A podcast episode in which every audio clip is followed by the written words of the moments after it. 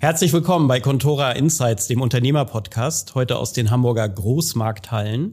Wir sind zu Gast bei einem echten Don. Andreas Schindler von Don Limon und wir lernen heute, wie aus einem lokalen Gemüse- und Obstgroßmarktstand ein global agierendes Unternehmen entstanden ist für den Handel mit Zitrusfrüchten. Hören Sie rein, viel Spaß dabei. Contora Insights, der Unternehmerpodcast. Unternehmerlegenden, Nachfolger und Newcomer im Gespräch. Was treibt sie an? Was treibt sie um? Was sind die großen Learnings ihres Lebens und wie gehen sie mit Herausforderungen um? All das und mehr präsentiert von Contora, dem Family Office.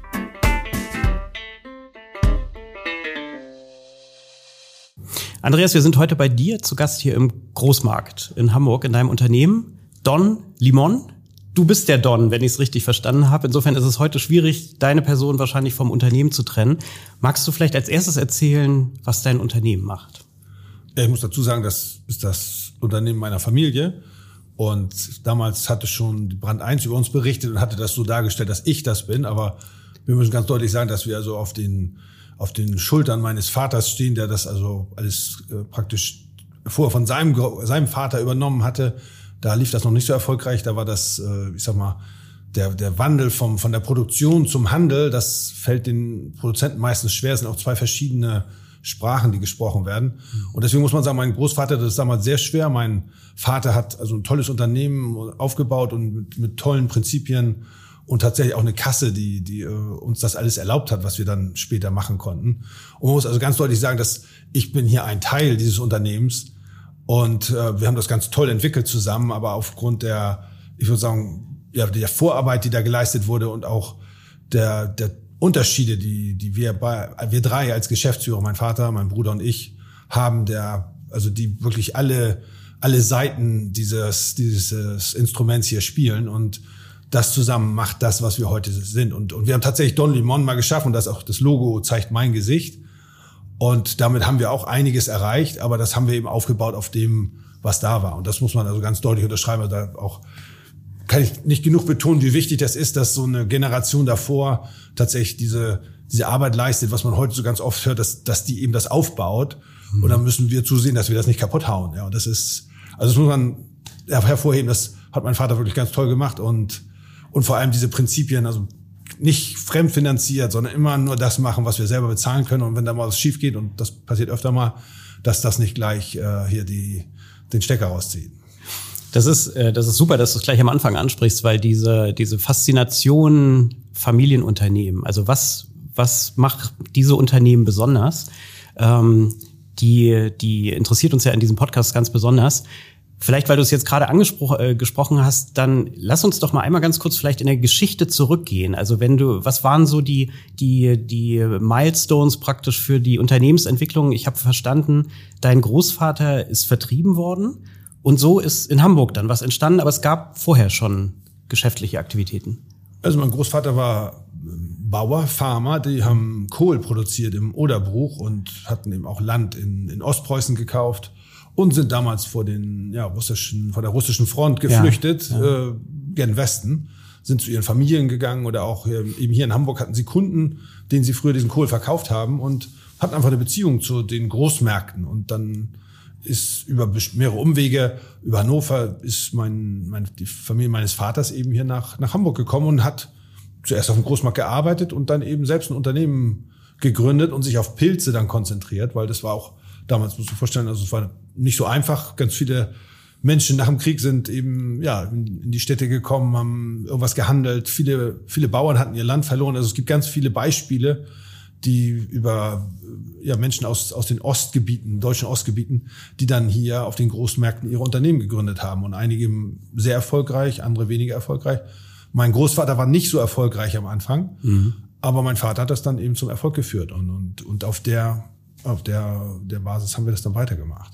Und wenn man so die, die, die Etappen sieht, also ja, Vertrieben, Großmarkt, Beginn, äh, ständiger Wandel eigentlich.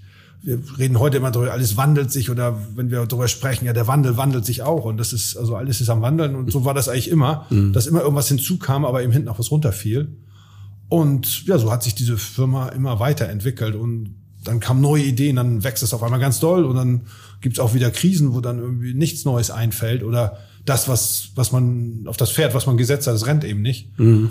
Und so muss, ist das eigentlich das Ganze immer ständig in Bewegung und braucht immer diese Puffer. Das ist, glaube ich, deswegen ist so ein Familienunternehmen, dass diese Langfristigkeit, die da drin ist und wo dann auch vorgesorgt wird, dass eben das hat, haben unsere Eltern, die Elterngeneration viel mehr diese Angst davor, dass kein Geld mehr da ist oder ja, dass, dass ja, irgendwie, genau. dass, dass wieder Krieg kommt oder dass irgendwas eben ja nicht so läuft wie geplant. Und dann ist so ein Familienunternehmen dann ganz oft eine stabile Größe, der die dann eben dafür sorgt, dass nicht der Stecker rausgezogen wird. Mhm.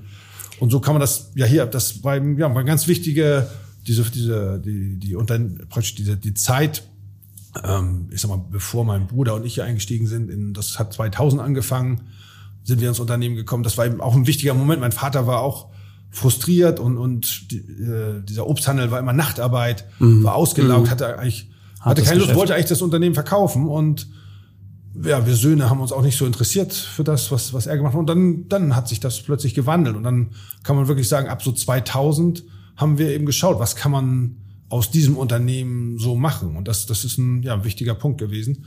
Und dann kam 2007, haben wir diese Marke entwickelt, die dann auch für so eine ja, Anziehung sorgt, was, was ihr dann eben auch spannend findet, wenn ihr das seht und richtig, die Webseite richtig, und so genau. Mhm. Und das hat eben auch die, die Politik angezogen, das hat die großen Produzenten Übersee angezogen und das hat so, ja, wie so ein, wie so ein äh, ja, Strudel, wie so ein Gravitationszentrum war das. Und daraus haben sich eben ganz viele Sachen entwickelt. Also mhm. unter Pilz Schindler haben wir nicht an globale Expansion gedacht. Und Andreas, bevor wir zu der globalen Explosion kommen, weil ich glaube, das, das ist ja äh, eine super spannende Geschichte. Nochmal einmal ganz kurz, ich habe hab ich es richtig verstanden? Also es war sozusagen dein Bruder und dir nicht in die Wiege gelegt, so nach dem Motto, die Nachfolger zu sein, sondern das, das war ein Prozess, der dich irgendwie aus Frankreich damals dann doch wieder hergeführt hat. Kannst du kurz erzählen, wie es am Ende dann doch dazu geführt hat? Ja, wir haben uns eigentlich nie gut verstanden. Auch heute verstehen wir uns eigentlich nicht so gut. Also Weihnachten ist das immer alles in Ordnung, aber das wird aufs Jahr zurückgeschaut. Aber so im Tagesgeschäft ist das doch immer Seid sehr unterschiedlich. Mhm. Ja, alle sehr unterschiedlich mhm. und sehr sehr gespannt und sehr konfliktreich. Aber eigentlich unser unser ganzes Geschäft ist immer konfliktreich. Das mhm. ist von Natur aus ist das irgendwie mit Reibung verbunden. Aber ja, ich habe mal, ich wollte mal Tischler werden, aber mein Vater hat auch gesagt, muss was muss was kaufmännisches lernen, damit man auch irgendwie über die Runden kommt, damit ein bisschen Geld in der Kasse ist. Und dann habe ich tatsächlich eine Lehre im, großen Außenhandel gemacht, bin tatsächlich im Fruchthandelsunternehmen, mhm. habe ich immer in, in, im Fruchtbereich gearbeitet. Ich wollte dann, nachdem ich in Frankreich gelebt hatte, mein Vater hat auch immer gesagt, du musst Sprachen lernen, weil mein Vater eigentlich mal mit, mit Agenturen gearbeitet hat, die ihm Ware verkauft haben, die ziemlich viel Geld dafür abgeschöpft haben, nur damit sie die Sprache und die Kultur äh, praktisch überbrücken konnten. Und ja, dann habe ich Sprachen gelernt. Und dann bin ich, also war ich unter anderem in Frankreich, Spanien, Italien mhm. und habe gelernt, mit diesen Menschen zu leben. Und in der Zeit habe ich dann auch die, die Entscheidung getroffen, weil ich dann Leute getroffen habe, die also richtig, richtig schlau waren und wo ich dachte, ich wüsste schon alles, aber die wussten noch viel mehr. Da habe ich eben studiert und wollte so eine Unternehmensberatung damals was, was prestigeträchtiges machen und nicht, nicht hier so auf dem Großmarkt arbeiten. Und ja, daraus hat sich das, ist das, das ist praktisch diese Basis dann geworden.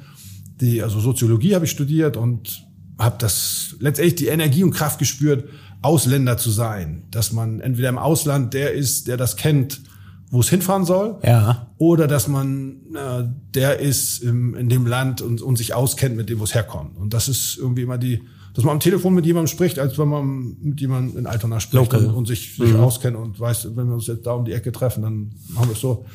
Das ist eigentlich so dieses, dieses Skill, was, was im Handel zählt, dass du, auch gerade wenn dann Stress eben aufkommt, dass man sich so gut kennt und einfach miteinander spricht und, und Lösungen findet. Und ja, das, das haben wir hier 2000 habe ich das mitgebracht. Mein Bruder hatte nicht im Ausland gearbeitet, aber letztendlich hat mein Bruder dann im Bereich äh, Großhandel, den wir hier schon seit über 60 Jahren machen, mit übernommen und, und ich habe eben diese neuen Geschäftsbereiche mit dazugebaut, daneben gestellt. Wir haben praktisch Geschäftsbereiche entwickelt, die alle mit Obst zu tun haben, aber die nichts mit diesem klassischen Großmarktgeschäft zu tun haben. Es sind eigentlich ganz viele äh, Etappen der Wertschöpfungskette, die wir abgedeckt haben. Alle eigentlich, von der Produktion zum Packhaus, zum Vertrieb, äh, Großhandel, mhm. Belieferung, äh, Lebensmitteleinzelhandel. Und das haben wir dann um bestimmte Produkte, also breit, äh, breit gefächert drumherum gebaut. Hattest du ein, wie soll ich sagen, ein klares Konzept, das Geschäftsmodell nochmal neu zu denken? Oder ich, ich nehme dich so wahr, dass du gerne ausprobierst, experimentierst, hat sich's ergeben, so Schritt für Schritt. Wie, wie, wie hast du es empfunden so oder, oder wie siehst du es im Rückblick? Ja, ich denke eigentlich oft darüber nach, wie, wie macht man das eigentlich? So wie, also es hat tatsächlich angefangen, ich habe tatsächlich Wirtschaftsbücher ge gelesen. Eins meiner ersten war Change Management. Okay. Und habe das tatsächlich morgens in der Bahn gelesen auf dem Weg hierher und habe das dann angewendet.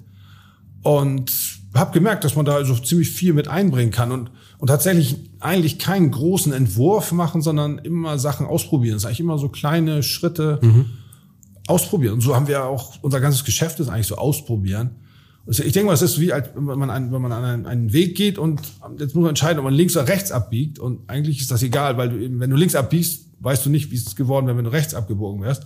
Du musst eigentlich irgendwas machen, und eigentlich ist das tatsächlich, ich würde sagen, dieses Geschäft ist für Menschen, die erst machen und dann denken. Wenn man zu viel nachdenkt, dann ist das alles schon an einem vorbeigezogen. Mhm. Und wenn man erst macht und dann Lösungen findet für die Probleme, dann kommt man meines Erachtens vorwärts. Also es ist nicht jedermanns Sache und ich habe auch oftmals also Mitarbeiter, die nach einer Zeit wieder aussteigen und sagen, das, so macht man das nicht, das geht so nicht. Ja. Und andere, deswegen haben wir meistens junge Leute aus, aus Ländern, in denen es chaotisch zugeht. Also gerade auch Kinder, die eben lernen, in Nigeria zum Beispiel muss jedes Kind irgendwie mit Geld umgehen können, weil morgens mit dem Moped muss er irgendwie den, den Fahrer bezahlen, damit er zur Schule kommt und versteht es da zu handeln und kennt den Preis schon mit, mit was weiß ich, acht, neun Jahren. Mhm. Und Menschen aus diesen Ländern haben meistens mehr Erfolg in unserem Geschäft als jemand, der aus so einem sehr reglementierten, organisierten Land wie der Schweiz oder, oder Deutschland käme, so, wo das alles eben geregelt ist. Und, mhm. und das ist, glaube ich, eine Skill, der der wichtig ist, um, um in diesem Geschäft überleben zu können, einfach die Lösung zu finden, wenn das Problem kommt oder wenn es da ist. Und man kann nicht das, das vorhersehen. Nassim Talib ist ja. ein, ein äh, Autor, der hat diese die Black Swans geschrieben. Korrekt.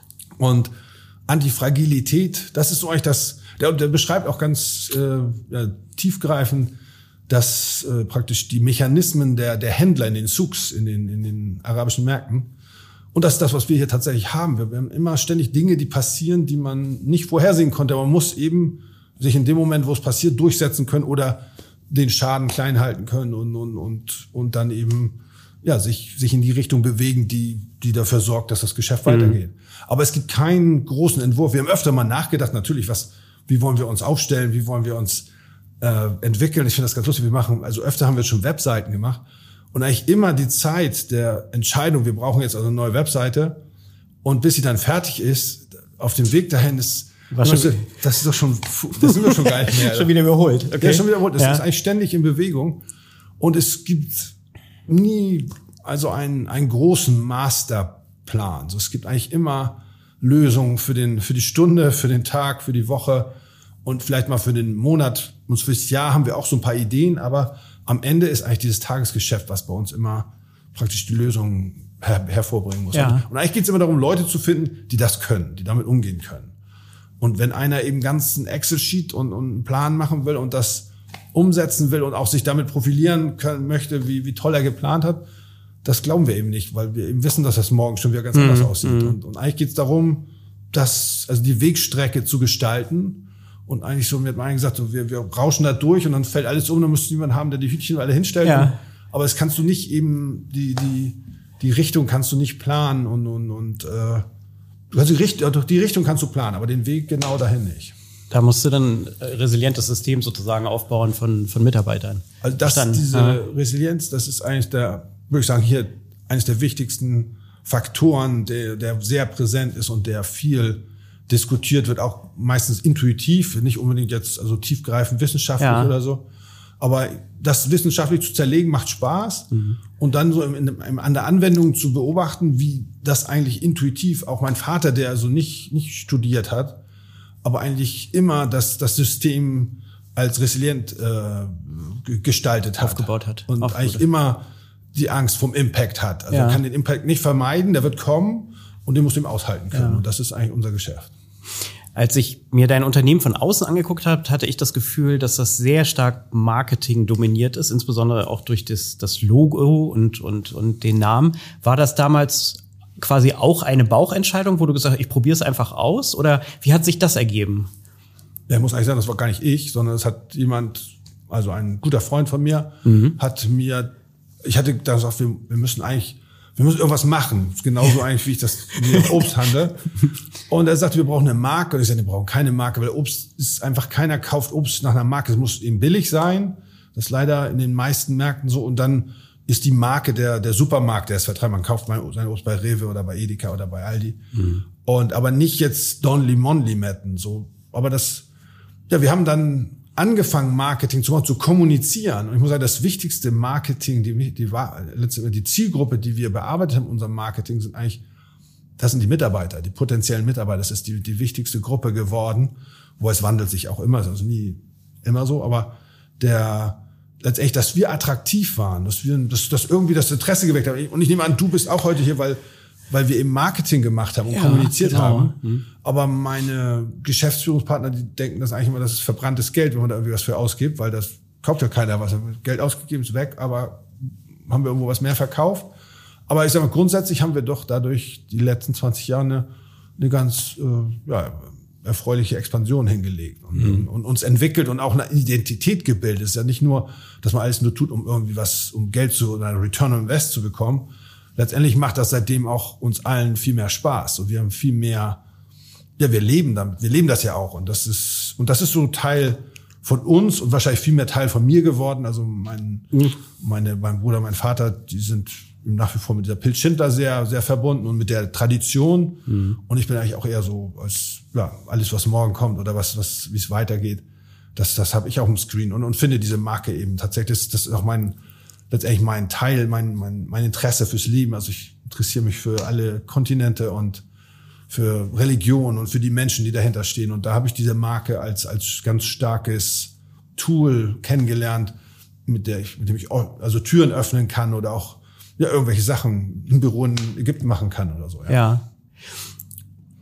Ihr seid ja mittlerweile wirklich sehr international. Vielleicht kannst du kurz mal erklären, wo ihr überall präsent seid und welche, welche Waren, welche Früchte sozusagen dort hergestellt werden, weil jetzt aktuell ist Don Limon ja ein im wahrsten Sinne des Wortes global agierendes Unternehmen.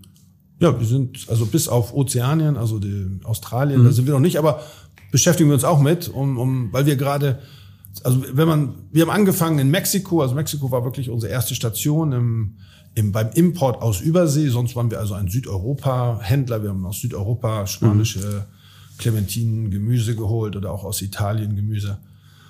Und dann haben wir eben angefangen aus, mit den Limetten, mit der Marke Don Limon. Die Intention war also ein Glo Global Player mit Limetten zu machen. Mhm. Aber aus mehreren Gründen ist das dann anders gekommen. Und ja, haben wir eben uns neben diesen Limetten, da konnte man sich vorstellen, dass Zitronen dann auch noch irgendwie von dazu passen und Passionsfrüchte. Ist, Passionsfrüchte sind wir mehr Exoten, die sind bei den Limetten mehr dabei. Das ist also eher von der von der Handels äh, von dem Handelskanal, dann passte das dazu. Aber genauso hatten wir Mitarbeiter, der sich mit Kokosnüssen aus Elfenbeinküste verfasst hat, was eigentlich nicht so zu den Zitrusfrüchten passt. Mhm. Aber im Grunde auch die gleichen Vertriebskanäle hier verwendet. Und, und, und so haben wir uns ja darauf konzentriert haben damals ein erst die die Idee war von Mexiko aus, eben die Limetten nach USA, Europa und nach Japan zu bringen. Das waren die Märkte, auf die, äh, die Mexiko geliefert hat. Und damit haben wir auch angefangen, das, und das haben in den USA auch sehr erfolgreich entwickelt, mit einem Team in Guatemala und einem ja, Lagerhaus in, in McAllen in Texas, oder mit dem LKW die, die Waren geschafft wurden und dann über die ganze Ostküste verteilt wurden. Eben mit dieser Marke, mit, diesem, mit dieser Dynamik, die aus dieser Marke kam. Mhm. Dann haben wir ein Büro gemacht in, ähm, in Südafrika, genauso aus der, aus der südlichen Hemisphäre kommen eben Orangen, Zitronen und, und Grapefruit, kommen aus Limpopo, das ist im Norden von, äh, von Südafrika. Und ein Stück weiter hatten wir in Indien das Büro, weil wir eben auch Inder bei uns im, im, im Büro hatten. Das Ganze hat eigentlich diese Dynamik eingenommen, weil wir unbedingt aus Südafrika Waren oder Zitrusfrüchte bekommen wollten, aber die Lieferanten eigentlich gar kein Interesse an Europa hatten, sondern die haben gesagt, wir wollen die nach Asien verkaufen und Mittleren Osten. Mhm.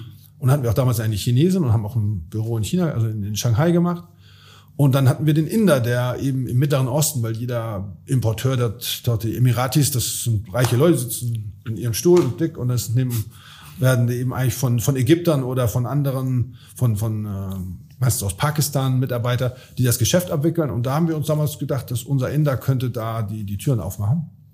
Aber es ist ganz anders gekommen. Der hat eben den, auf einmal indische Trauben aus, aus Indien nach Europa, was auch ein boomender Markt ist und damals noch mehr war. Äh, hat, haben, deswegen haben wir in Indien dieses Büro nachher gemacht, um indische Trauben also zu produzieren, zu exportieren. Und das ist im Moment auch so der Standpunkt, von wo aus wir auf einmal Richtung Osten gehen und letztendlich nach, nach Indonesien und Malaysia diese Tafeltrauben exportieren. Zusammen mit einer, auch einem Familienunternehmen in, im Süden von, von äh, Mumbai. Sieben Stunden im Auto südlich von Mumbai. Und ja, mit denen machen wir, gehen wir auf einmal gen Osten. Und deswegen denken wir jetzt auch tatsächlich über Australien nach, weil dort eben auch äh, Zitrusfrüchte an der, an der Ostküste produziert werden. Ja, und so haben wir Südafrika. Und dann haben wir noch äh, in Ägypten sind wir gerade dabei. Also Ägypten ist der größte Lieferant für, für mediterrane Orangen geworden in den letzten Orangen, 30 Jahren. Okay. Und da haben wir einen jungen Ägypter, mit dem wir auch jedes Jahr immer mehr ja, Orangencontainer Richtung Europa laden. Und man muss sich vorstellen, es gehen Orangen auch aus Ägypten nach Neuseeland und nach Brasilien.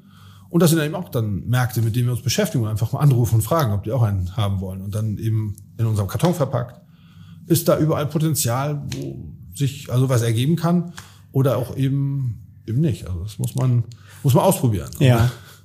Wenn du es wenn du's so beschreibst, also bei mir entsteht im, im Kopf dieses, dieses Bild Lust am Ausprobieren, aber ich habe bei dir auch gesehen, dass du wirklich ein Prinzip dahinter hast, nämlich dieses, also nicht Customer First, sondern Employees First. Kannst, kannst du es erklären? Das ist ja eine richtige Philosophie dahinter, ne? Ja, am Ende haben wir eigentlich gemerkt, dass, was ich schon vorhin sagte, das wichtigste Marketing wurde für uns eigentlich diese Leute zu mhm. finden, die Lust haben, mit uns zu arbeiten oder die auch gern bei uns arbeiten wollen. Wir haben die meistens im Ausland rekrutiert. Also entweder haben wir also mehrere Universitäten, mit denen wir eng zusammenarbeiten und wo wir dann jedes Jahr einen oder zwei Mitarbeiter gefunden haben. Und ja, die sich mit dieser Aura des Don Limons umgeben haben und damit auch ja, eine, letztendlich ein, ein Gefühl erzeugen bei, bei sich selbst und bei, bei, der, bei den Mitarbeitern, bei den Kunden, bei den Lieferanten. Und das gibt eben so eine, ja, eine globale, also kann man sich vorstellen, wenn man das Logo sieht, das muss man sich vorstellen, wenn man dabei, wenn man ins Büro kommt und das auf den Tisch stellt, dann denken die, das sieht ja professionell aus. Mhm. scheint ja was Hand und Fuß zu haben. Und so, dieses Gefühl ist eigentlich, gerade wenn man Obst handelt, das ist eben keine Coca-Cola oder Haribo oder so, es ist keine Marke in dem Sinne, sondern wenn wir zu Kunden kommen oder auch Lieferanten, ist immer eigentlich, ja, kann man, machen die das, was sie sagen? Können die das? Mhm. Das ist, das ist eigentlich so, glaube ich, das, das, das Grundsignal, wenn wir mit jemandem neu in Kontakt treten, ist das professionell? Oder, oder erzählen die das nur? Und, und, und am Ende können die das gar nicht. Oder haben einen Onkel, der hat irgendwo eine Farm und dann wollen die jetzt mal Obst handeln oder so. Das, und das ist eben dieses, dieses Logo und dieses, dieses, äh, ja, diese, die Aura, die um dieses Marketing, um diese Marketing-Tools, die oftmals in anderen Branchen viel intensiver und professioneller eingesetzt werden, ja, hat uns geholfen, eben diese globale Expansion zu machen. Und deswegen sind wir auf die Idee gekommen, in den USA äh, unsere Limetten zu verkaufen. Du schenkst aber auch wahrscheinlich Vertrauen, ne? Kann das sein? Also das ist eigentlich die wichtigsten Güter, die wir so haben, Vertrauen zu bekommen ja. und in der Lage zu sein, zu vertrauen. Das ja. ist eben, da muss man eben, muss man was wissen, dass man, also, man muss wissen, wie man vertrauen kann, weil wir eben ganz oft so ein Container kostet halt 20, 30, 40.000 Dollar.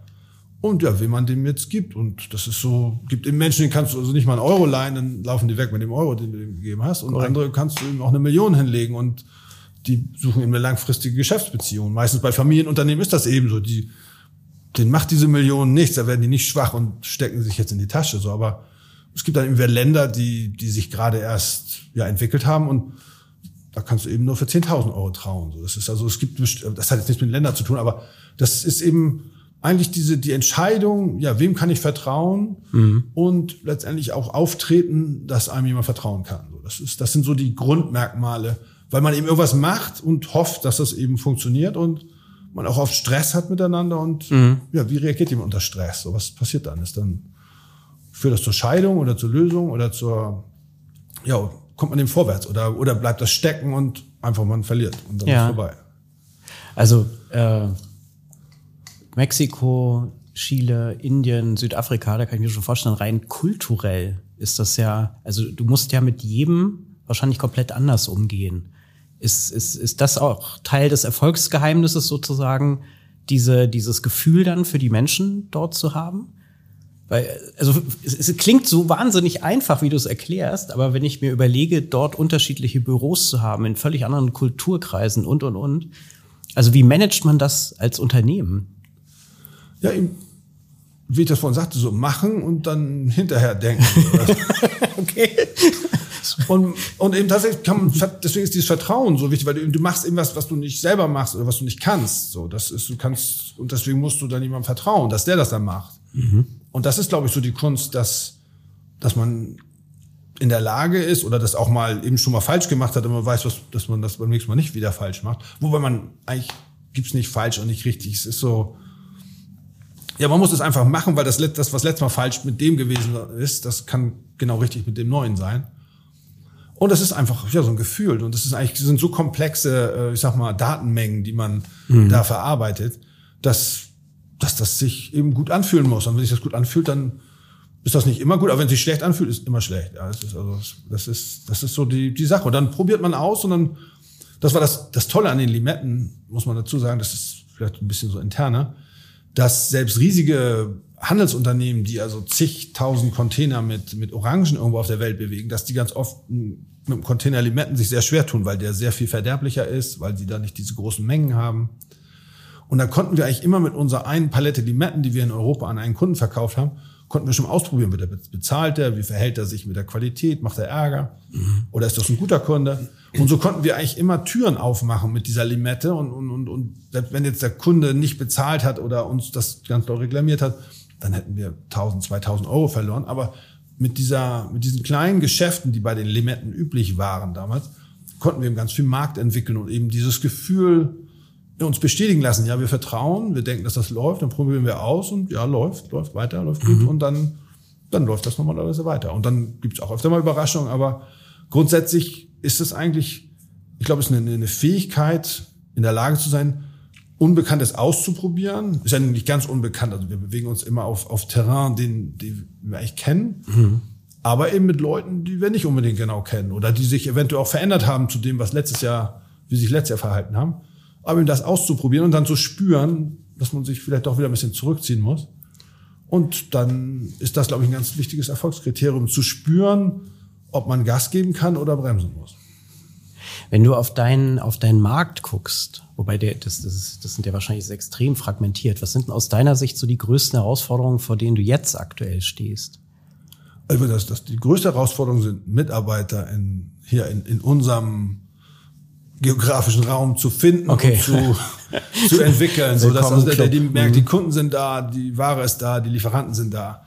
Das ist eigentlich für uns die größte Herausforderung ist, Menschen zu finden, die in unserem System arbeiten können, arbeiten wollen und ja, einfach in der Lage sind, das zu begreifen. Das, also das, das Schwierigste ist wirklich, diese Leute zu finden. Wir haben, das, das Problem ist nicht irgendwie den, den Kunden oder zu verkaufen, so dass, mhm. sondern die Mitarbeiter zu haben, die, die das können, die bestimmte Marktsegmente bearbeiten können und ja, die, die erfolgreich Geschäfte machen können. So, das ist, das ist das, das Schwierigste.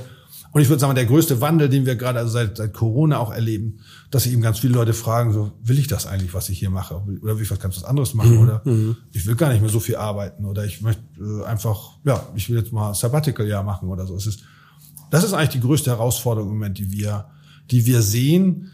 Und einfach mit dieser veränderten Mentalität der Menschen hier oder die Menschen, die wir hergebracht haben, das zu meistern. Und da, da befassen wir uns gerade intensiv mit und, und fragen ganz klar, was, was wollen wir machen, wie wollen wir zusammenarbeiten. Und das mhm. ist eigentlich ganz viel intern, als das ist viel weniger ext. Wobei wir sehen das genauso bei unseren Lieferanten für IT oder für Transport. Die LKW stehen still, weil kein Fahrer da ist. Mhm. Und die Leute sagen einfach, wir können das, wir haben keine Leute, um das zu machen. Ja, es ist also die, die Leute sind nicht da und die, die da sind, die kollabieren zum Teil, weil es eben so viel ist auf einmal oder weil sie tatsächlich keine Lust mehr dazu haben. Und dass, dass ich ist eigentlich so eine, gibt es, ich glaube, Stagflation heißt das. Also auf der einen Seite die Preise steigen, die Gehälter steigen, ist alles, alles aber weil Leute wollen das eigentlich gar nicht, die wollen ganz was anderes machen. Und das ist, das ist so ein bisschen die, die Challenge im Moment. Und da auch eigentlich zu begreifen, was, was müssen wir jetzt tun? Wie müssen wir kommunizieren? Mhm. Und was müssen wir, was ist wichtig für die Leute? Was ist wichtig für unsere Mitarbeiter? Was ist wichtig für Leute, die wir gerne mit bei uns ins Unternehmen bringen würden?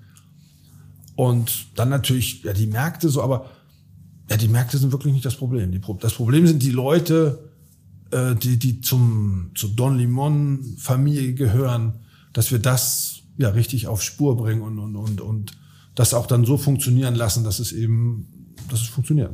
Mhm. Du hast Soziologie studiert, ne? Mhm. Hatte ich, hatte ich es richtig verstanden? Weil, weil ich sag mal, dann, dann, das bedeutet doch eigentlich, dass die Fähigkeit quasi mit, mit Menschen, also auf der ganzen Welt, aber auch in deinem lokalen Team zu arbeiten und vor allen Dingen zu sprechen, ne? Also Kommunikation, das, das, das ist ja so äh, etwas, was ganz schlecht greifbar ist, aber scheinbar dann das Allerwichtigste. Äh, ist das, also Probierst du dort auch Sachen aus oder habt ihr eine bestimmte Kultur hier im Unternehmen, dass ihr euch regelmäßig austauscht? Gibt es irgendwas, wo du sagst, das, ähm, das funktioniert bei euch besonders gut? Team-Meetings, also.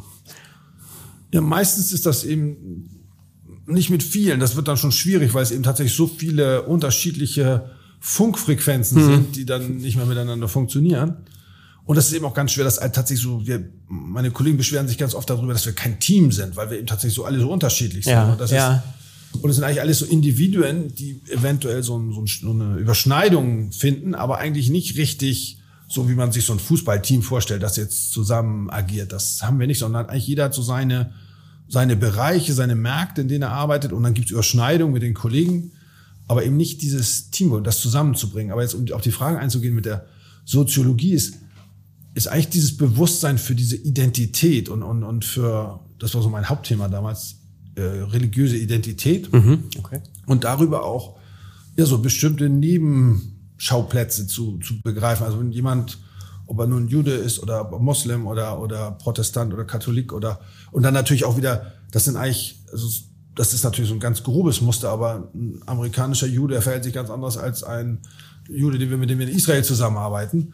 Und, und da eben, ja, so eine gewisse, also eigentlich das Wichtigste zu, zu wissen, dass man es nicht weiß. So, das ist, glaube ich, das Allerwichtigste. Und das ist eine, eine ganz einfache Aussage. Aber so zu agieren, Korrekt. ist eigentlich ziemlich schwer. Und deswegen mhm. sage ich ganz oft, dass es muss einfach machen und dann ähm, gucken, dass man es irgendwie hinkriegt, weil man weiß eben nicht, was richtig ist. So, das ist natürlich müssen wir irgendwie versuchen, hier die Schäfchen irgendwie ähm, trocknen zu halten.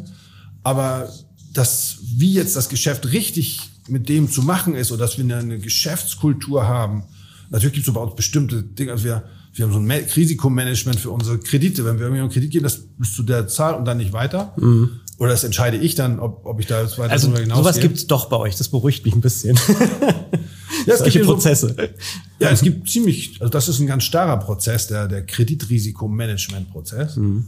Das ist das Einzige, aber das ist irgendwie auch für alle, alle benutzen Geld und das muss irgendwie geliefert werden und wird bezahlt und, und, und, und da muss irgendwas über sein. Das ist eigentlich, das mhm. ist, glaube ich, auf der ganzen Welt so. Das ist im letzten Zug in, in, in Saudi-Arabien so oder eben auf der Börse in Wall Street.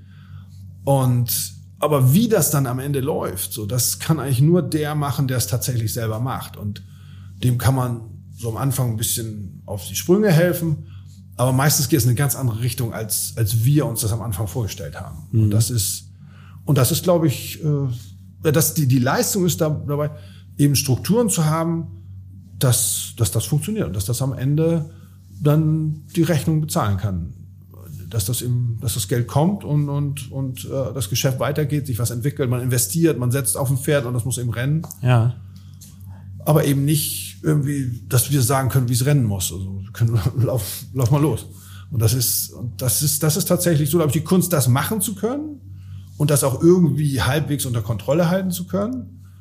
Und tatsächlich Vertrauen. Das ist, das ist ein Vertrauen, musst du ja nur machen, wenn, du nicht weißt, was passieren wird. Wenn du ein Auto kaufst und keine Ahnung von dem Auto hast, dann hoffst du, dass es irgendwie gut ist. Und, mhm.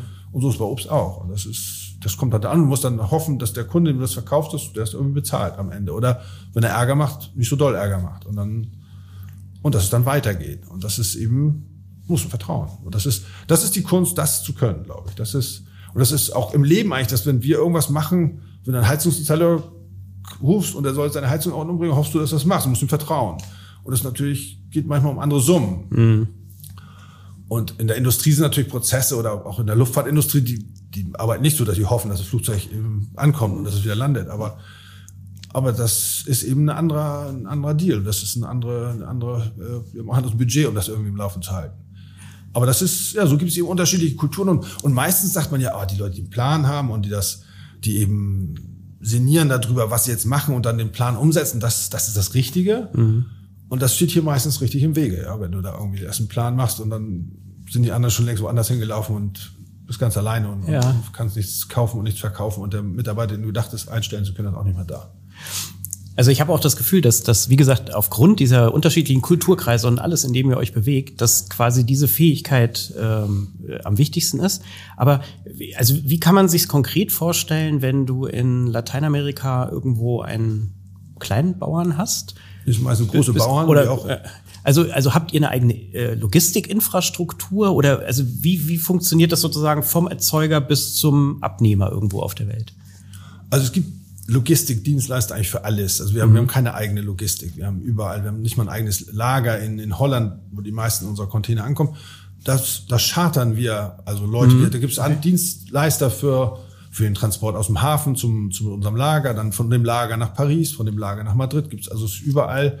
Man muss diesen Dienstleistermarkt eben kennenlernen.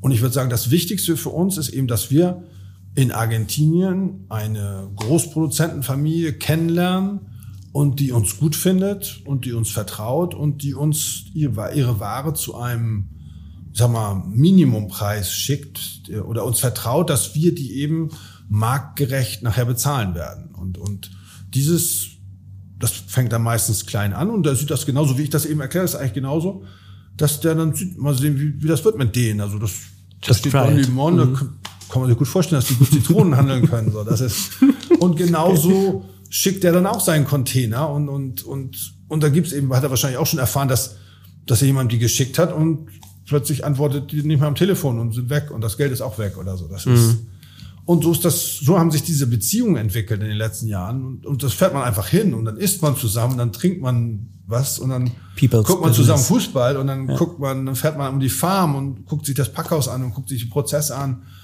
und erweckt den Eindruck, dass man irgendwie seriös ist und dass man was davon versteht. Und, und komischerweise eilt einem, wenn man aus Deutschland kommt und groß und blond ist und auch dann Don Limon heißt und in Argentinien bei so einem Produzenten vor der Tür steht, da denkt er, das kann Sinn machen. Das ist also das, und dann sitzt man zusammen und dann. Das ist eine Kompetenzvermutung, die dir vorauseilt. Die Kompetenzannahme, das ist, mhm. glaube ich, ein ganz wichtiges äh, Tool mhm. dabei. Und mhm. das ist eben gerade auch, wenn du was machst, was du bis jetzt noch nicht gemacht hast, also dieses Wording haben wir tatsächlich bei uns auch ganz, ganz verbreitet. Ja, okay. Du musst den Eindruck erwecken, dass du es kannst. Und dann, manchmal musst du auch, du gibst so einen, Aus, so einen Spruch, das ist uh, make it und fake it. Oder when you don't know it, fake it. Oder wie so ist das? Fake it until you make it. Until genau, you make it. Genau. genau. So ist das mhm. hier eigentlich auch. Das, das ist also, und, und, und dann musst du natürlich auch, wenn das mal, wenn du dann zu viel gefaked hast und das doch nicht so funktioniert hat, dann legt man auch mal was drauf.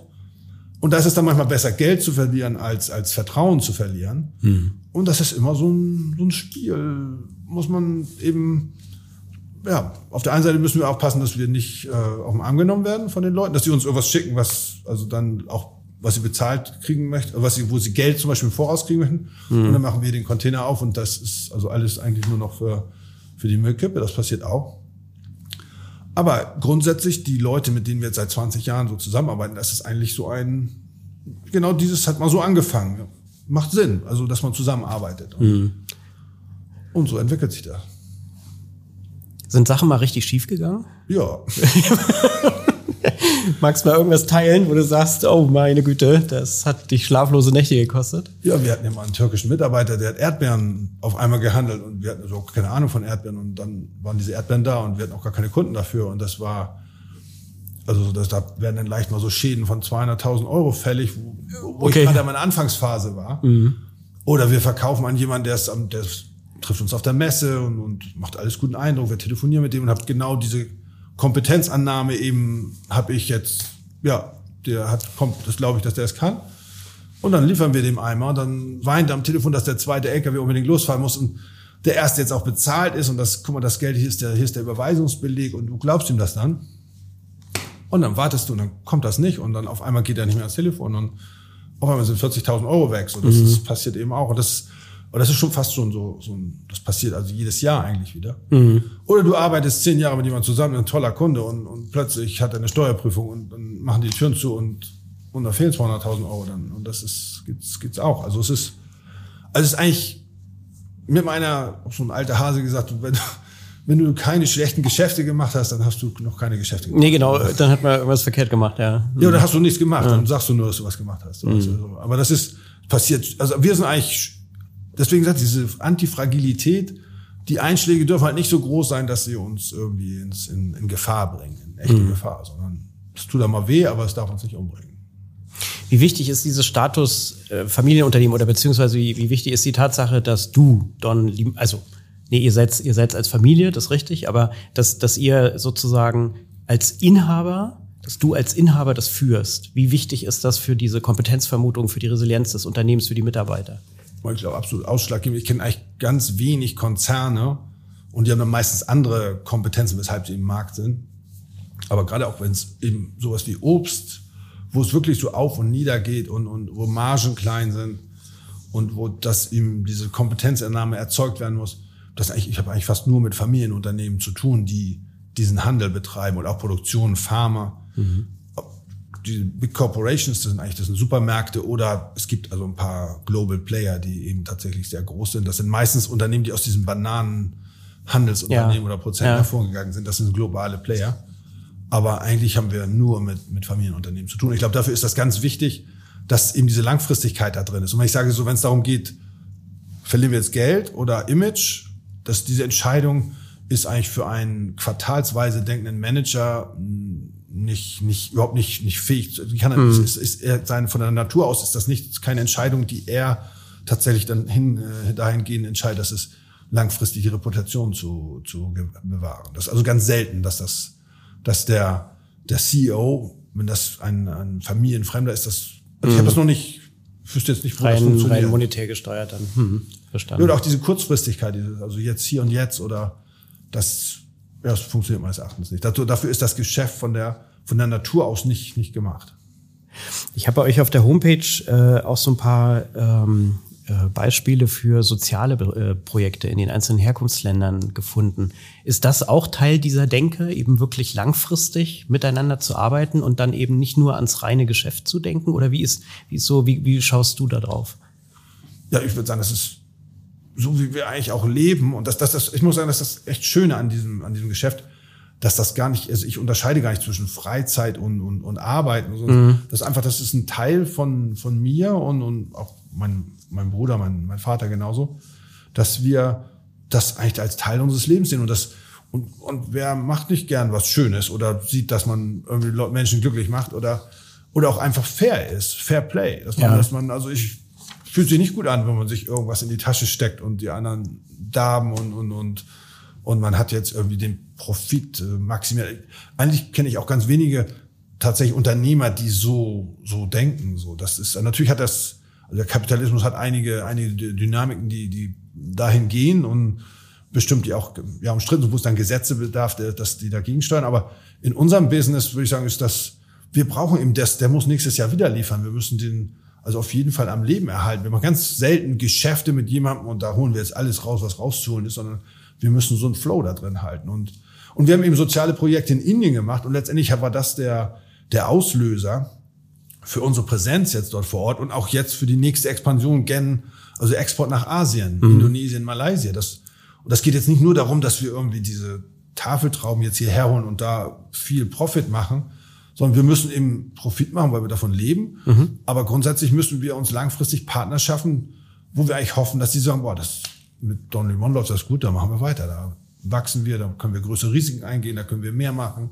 Mhm. Und mit denen können wir jetzt nach Asien liefern und, und eben aus Indien heraus.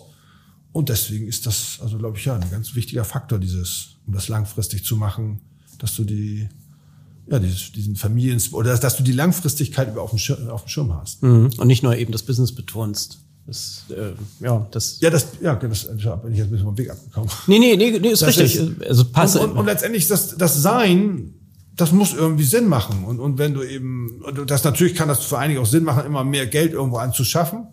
Und wir leben ja auch nicht schlecht davon. Also es ist nicht, dass wir hier irgendwie das, das wir, manchmal jammern wir, dass das also ein bisschen hart ist, aber, mhm. Aber grundsätzlich leben wir da ganz gut von. Und, und es ist eben auch toll, dass, ja, wer kann schon aus so einem kleinen Großmarktunternehmen global unterwegs sein und mich interessiert dieser Islam und die ganze, die ganze, ganze Nordafrika, Ägypten und praktisch dieses, ich reise dorthin, also nicht nur als Tourist, sondern eben, ich bewege mich da als Reisender, mach, lebe bei Leuten zu Hause, bin mit deren Familien zusammen, habe Einblicke, die ich nie kriegen würde, wenn ich einfach als Tourist an, nach Sharm el-Sheikh fahren würde. Mhm. Und so lerne ich ja dieses Land ganz anders kennen, die Menschen. Und das ist tatsächlich auch mein, mein tiefes Interesse, so. Das ist, dass ich das kennenlerne. Und, und, ja. und wer ist, wenn ich diese Explore, wenn ich also Alexander von Humboldt lese, wie er durch Lateinamerika gereist ist, das sind so Vorbilder. Und das macht also Spaß, so ein Land so kennenzulernen oder so ein Kontinent so kennenzulernen und die Menschen, ja, einfach zu spüren und, und dann eben zurückzukommen und sagen, wow, ich, ich war da, ich kenne das. Also ich, ich, ich, ich weiß, wie das da aussieht und, mhm. und, und das ist interessant und, und, und es gibt so viel zu lernen und, und einfach diesen, diesen Prozess mit in diesen Arbeitsprozess zu integrieren. Deswegen ist das so ganz wichtig, dass wir nicht nur einmal dahin fahren und das, das Geld wegtragen, sondern einfach, dass wir da ein Geschäft entwickeln, was funktioniert. Und das ist eben, das, das, deswegen müssen wir also auch ein Value schaffen. Also wir müssen was liefern, damit wir was kriegen dafür. Und, und das ist eigentlich so der, ich sag mal, so eine ja, Dynamik, die mich also immer weiter diesen, diese Expansion auch betreiben lässt nicht um viel mehr Geld zu verdienen, das haben wir äh, verdient. Ja. Tatsächlich, je größer wir wurden, desto weniger haben wir am Ende verdient. Und, und, aber das Interessante ist eben, ja, im Moment ist tatsächlich Afrika der Kontinent, für den ich mich am meisten interessiere und da eben dieses Geschäft aufzubauen und, und das zu erforschen, wie, wie Mungo Park durch den, den Niger erforscht hat oder, oder, ja, was gibt's da? Das, äh, ja, andere die, die Nil, die Quellen des Nils erforscht haben. Mhm. Und ja, auf deren Spuren bin ich tatsächlich unterwegs. Und das, das muss ja das Neugier ist, Das ist meine, meine Motivation, dieses Büro in Indien zum Fliegen zu bringen, dass das eben funktioniert, damit ich da äh, mich dort bewegen kann. Aber dann bist du wahrscheinlich äh, wirklich viel unterwegs auch, ne? Also, also ich glaube, so ein, so ein Business kannst du nicht aus dem Büro quasi aus Hamburg raus äh, organisieren. Ja, das kann man schon. Und, und meine Familie fragt auch manchmal, ob ich da tatsächlich schon wieder hinfahren möchte.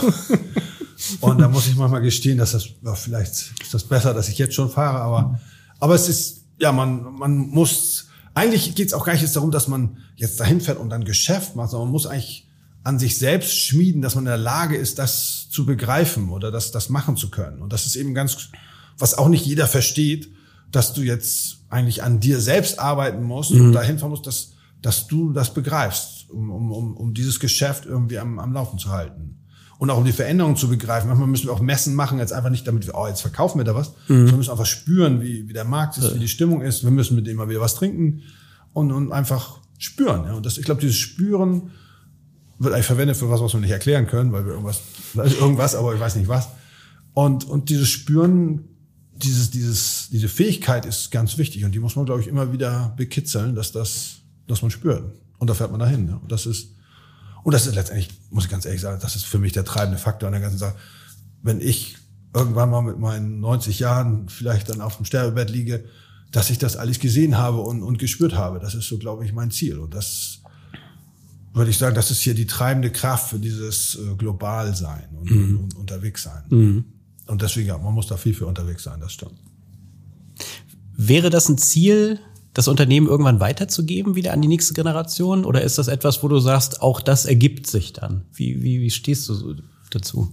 Wir sind tatsächlich jetzt schon dabei und also mein Sohn ah, okay. interessiert sich für das Geschäft und komischerweise hat er auch also sich für Sozialökonomie, was ganz dicht da dran ist, was, was ich studiert habe und hat auch eine kaufmännische Lehre im, im großen Außenhandelskaufmann mhm. gemacht, also als mhm. Außenhandelskaufmann gemacht, hat er eigentlich auch ganz genauso wie ich mit meinem Vater fand er das nicht so toll, was ich da gemacht habe. Aber, aber letztendlich habe ich das Gefühl, dass er sich auch jetzt für diese Art des Lebens interessiert, eben, mhm. dass du nicht irgendeine Arbeit machen musst und da dich irgendwie in, in, den Knast des Büros begeben musst und dann wirst du, bist du ab, ab 16 Uhr Freigänger. Mhm. Das ist, das sieht er, glaube ich, auch, dass das eben, dass das eine gute Operationsbasis, ist, dass man hier von hier aus sehr gut operieren kann und und er war eben tatsächlich auch schon bei unseren Geschäftspartnern, in, ob das nun in Asien, Afrika oder Lateinamerika ist, war er schon vor Ort. Und, und ich hoffe, dass, dass er möglichst schnell das begreift und dass ich mehr Freiraum zum Reisen habe. Ja, das ist, also, das ist das, wonach ich mich hier sehe. Und, und tatsächlich ist das auch nichts, ich, ich kann eben nicht hier sagen, so jetzt, ich mache jetzt was ganz anderes, wo ich habe jetzt stellt die Sinnfrage, will ich das überhaupt noch machen und will ich jetzt vielleicht irgendwie Radieschen anbauen in, in Island oder so. Das ist, stellt sich nicht, ich muss das irgendwie am Laufen halten hier und, und mhm. habe auch die Verantwortung, dass das mhm. eben für die nächste Generation fit ist und, und, und dann nicht irgendwie ruiniert ist oder, sondern es muss irgendwie, das Rad muss sich drehen und, und so habe ich das ich mein, mein Vater ist ja immer noch dabei, der ist über 80 und hier eigentlich auch jeden Tag passt er auf, dass so kein Geld raustropft. Dass die Finanzen stimmen. und ja, aber so stelle ich mir das am Ende auch vor. Also ich, ich stelle mir vor, ich bin dann in unserem Büro in Kairo und, und, und äh, erforsche Luxor und, und, und guck mal, wann ich weiter unten auch noch ein paar Orangen aufladen kann.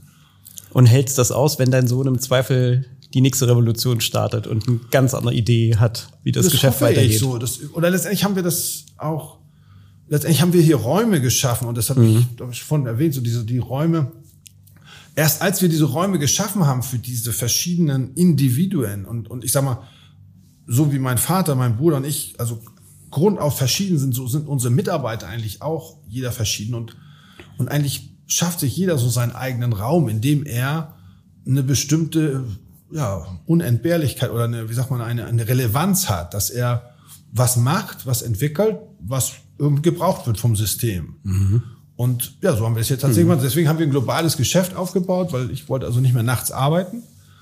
Und deswegen habe ich da ein Büro drauf gebaut, in dem ich also tagsüber arbeiten kann und Obst handeln kann. Trotzdem Obst, was, was irgendwie mit zu diesem Geschäft. Und man, man kauft und verkauft was. Und da muss am Ende irgendwas bei über sein. Und, und das haben wir eben in verschiedenen Räumen geschaffen. Und so schaffen wir diese Räume für die Mitarbeiter, mhm. die, also das sind nicht nur, also metaphorisch gesehen auch, aber, aber trotzdem auch, wir haben hier physische Räume bei meinem Vater, zwischen meinem Vater, meinem Bruder und mir, weil, und seitdem wir diese Räume haben, funktioniert es auch alles viel besser. Also diese Räume waren ganz wichtig, um die Lautstärke und den Choler, also die, diese, diese, das, das Unverständnis füreinander äh, abzuschalten, wäre zu viel gesagt, aber zumindest zurückzudrängen und, und eigentlich erst dass man nicht in dem Moment, wo man jetzt eigentlich also so von überzeugt ist, dass das falsch ist, dass man da sofort intervenieren kann, sondern eigentlich das Ergebnis nachher sieht und mhm. ganz oft lösen sich viele Probleme lösen sich ja auch von alleine und, und jemand anders löst die halt anders. Aber wenn du dabei bist, wie der dir es löst, dann hält, hält mein Vater das nicht aus, wie ich ja. das löse. okay. Und, und durch dieses, diese Entfernung voneinander, und ich meine, am Ende, das läuft alles in einem IT-System zusammen und dann siehst du halt die Ergebnisse. Mhm und Hauptsache er ist nicht auf der Wegstrecke dabei und erst beim Ergebnis. Und dann muss das eben irgendwie hinhauen. Und dann, dann funktioniert das. Andreas, ich finde das total faszinierend, weil ich, also ich, ich nehme dich als sehr reflektierten Menschen wahr, also sehr, sehr breit, was du, was du so wahrnimmst. Und auf der anderen Seite, ähm, wie soll ich sagen, kann ich es wahrscheinlich selber gar nicht so präzise benennen, wie ihr diese Antifragilität sozusagen äh, im, im Unternehmen hinbekommt.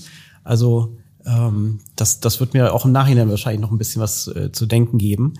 Zum Ende unserer Podcast stellen wir immer oder stellen äh, wir den, den äh, Interviewgästen immer die äh, gleichen drei Fragen. Insofern würde ich auch dich fragen, was würdest du sagen, war für dich der beste Rat, den du von wem auch immer jemals bekommen hast, im Sinne von, das hat dich dein ganzes Leben begleitet, das war wertvoll? Äh, mein Vater, der gesagt hat, lern Sprachen. Okay.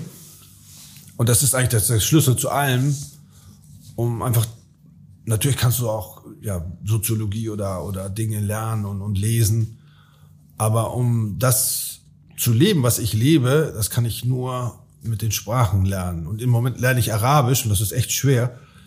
Aber ich freue mich da so drauf, dass ich tatsächlich Arabisch kommunizieren kann. Und ich merke jetzt schon, wenn ich so ein paar Bröckchen Arabisch reinwerfe, wenn wir also mit Leuten zusammen sind, die meistens auch Englisch sprechen, was das auslöst bei den Leuten an, an Respekt, den man mhm. der Sprache oder so dem, der ganze islamisch, der ganze Raum, der, der praktisch durch den Islam geprägt ist, wie dort eigentlich danach gelächzt wird, dass man, dass man akzeptiert wird, dass das nicht Terroristen sind und nicht, nicht nur äh, ja, Leute, die sich untereinander bekriegen. Mhm. Das ist nämlich ein, ja, eine ganz tolle Kultur und die, das, und wenn man sich da, also signalisiert darüber, dass man die, die Sprache oder auch die Schrift lernt, das, das, das löst so viel aus. Und das ist eigentlich das, was ich vorhin sagte mit diesem Vertrauen. Und wenn du die Sprache sprichst oder dich überhaupt dafür interessierst, dann, mhm. dann signalisierst du ja schon, dass du das, dass dich das interessiert. Genau, interessiert und das gleiche ist auch zum Beispiel in Brasilien dich. ganz stark. Mhm. So, die sind, die sprechen kein Englisch, sondern muss man Portugiesisch sprechen. Und da ist das ganz wichtig. Also das, und deswegen würde ich sagen, dieses Lernsprachen von meinem Vater ist also ich weiß nicht, ob ich das, wenn das nicht gesagt hätte, ob ich das nicht gemacht hätte, aber, aber zumindest war das immer bei uns Thema. Sprache und, und irgendwas von irgendwoher schaffen, wo die Leute anders sprechen, anders denken, anders leben und, und, und da eigentlich die Brücke bauen. Das war also schon, als ich sechs Jahre alt war, war das irgendwie ein Thema. Und dann mhm. bin ich mit meinem Vater an der Elbe spazieren gegangen und die Schiffe kamen, so, guck mal, wo kommt das wohl her, wo geht das hin? Und mhm. das war immer Thema. Und umgekehrt, also das kam von deinem Vater. Gibt es etwas, was du, du hast einen Sohn, wenn ich es richtig ja. verstanden habe, was du von deinem Sohn gelernt hast, wo du sagst, Mensch, da habe ich mal was vom, vom Junior gelernt? Oh, das ist eigentlich täglich, sind das also so, so, so kleine Signale. Also da will ich jetzt, würde mir nicht was. Auf, auf der einen Seite, ja, diese Souveränität beeindruckt mich, aber eigentlich lerne ich jeden Tag von meinem Sohn eigentlich was, was heute so, so passiert. Und, und und letztendlich seine Fähigkeit, damit umzugehen, mit, mit seinem schwierigen Vater, auch mit seinem schwierigen Großvater und, und sich dafür davon nicht abschrecken zu lassen und das trotzdem, also die, die, zu erkennen, was das für ein spannendes Business ist und, und dann das zu lernen. So, das, ja, ich, ich kriege jeden Tag von meinem Sohn eigentlich Impulse, dass über irgendwas, was, was man denkt, aha, das ist, das ist doch eine ganz andere Sichtweise und gut, das zu einfach mal so zu sehen. Mhm. Ja, scheint doch in den Genen zu liegen bei euch, diese Fähigkeit. Äh, also mein Vater hört sich nicht so viel von mir so. an. genau. Also es gibt das nicht zu. Ja. Und die letzte Frage geht in eine ganz andere Richtung. Der äh, Claim meines eigenen Unternehmens ist Vermögen verstehen. Mhm. Wenn du spontan äh, sozusagen antwortest, was verstehst du unter Vermögen oder was verbindest du mit Vermögen, mit diesem Begriff? Mhm ja, eigentlich ein Kapitalstock, der irgendwie produktiv ist oder irgendwas macht oder was investiert. So, das ist meistens wird ja, wenn immer über, über Reiche gesprochen wird, dann, oh, die haben so viel Geld und so. Aber meistens haben die ja irgendwo die Familie Albrecht mit Aldi oder Schwarz mit Lidl, die haben eben, die haben gigantische äh, Systeme geschaffen damit und die beschäftigen Haufen Menschen und versorgen Menschen. Also für mich ist ein, ein Vermögen ja jemand, der damit produktiv ist. Das, verbinde ich mit Vermögen, so dass du was hast. Nicht um damit irgendwie tolle Reisen nach Ibiza zu machen, sondern um ja, irgendwelche Systeme, ja, irgendwas produzieren zu lassen, die, die auch irgendeine Erfüllung geben denen, die dieses Vermögen besitzen. Und, und, und meistens sind das nicht Leute, die irgendwo da sitzen und, und, und irgendwie, so wie Dagobert Duck, da genau. seine, seine Talerchen zählt. Mhm. Ich meine, die freuen sich dann auch, dass die Taler mehr werden, aber ich glaube, die Satisfaction ist immer, dass das dass das brummt, dass das sich bewegt und dass da irgendwas passiert und, und auch irgendwas, ja, wo man, wo man sich dran reiben kann, messen kann und, und, und, und, und natürlich tut das gut, wenn du Erfolg hast, aber das meistens passieren auch mal Phasen, wo das nicht so gut läuft. Und meistens fragt man sich auch, warum habe ich das denn gemacht? Ja, aber es, aber es ist letztendlich auch eine, Vermögen ist dafür da, dass du das mehrst natürlich und wenn du das eben in die falsche Richtung laufen lässt, dann ist das nicht nachhaltig. Ja, Vermögen ist dafür da, dass du ein System hast, das produktiv ist und was dich mit, mit, mit Sinn erfüllt und, und, und du anderen Menschen Möglichkeiten gibst, auch damit Sinn zu schaffen. Vielen, vielen Dank. Vielen, vielen Dank. Andreas, ich bedanke mich ganz herzlich. Das war ein, wie soll ich sagen, ein, ein unglaublich bereicherndes Gespräch. Ich selber habe viel gelernt. Ich hoffe, unsere Zuhörer und Zuschauer ähm, haben genauso viel mitgenommen wie ich. Vielleicht ganz am Ende, also ich würde noch eins teilen, und zwar meine eigene Sicht auf Vermögen ist, dass jemand, der etwas vermag, also etwas bewegen kann, äh, sozusagen vermögend ist. Und ich habe das Gefühl, dass du eine Eigenschaft hast durch Beobachtung und durch Neugierde, Dinge entstehen zu lassen, sowohl unternehmerisch als auch zwischenmenschlich, die es vorher noch nicht gab. Das hat mich sehr beeindruckt. Vielen, vielen Dank für das tolle Gespräch.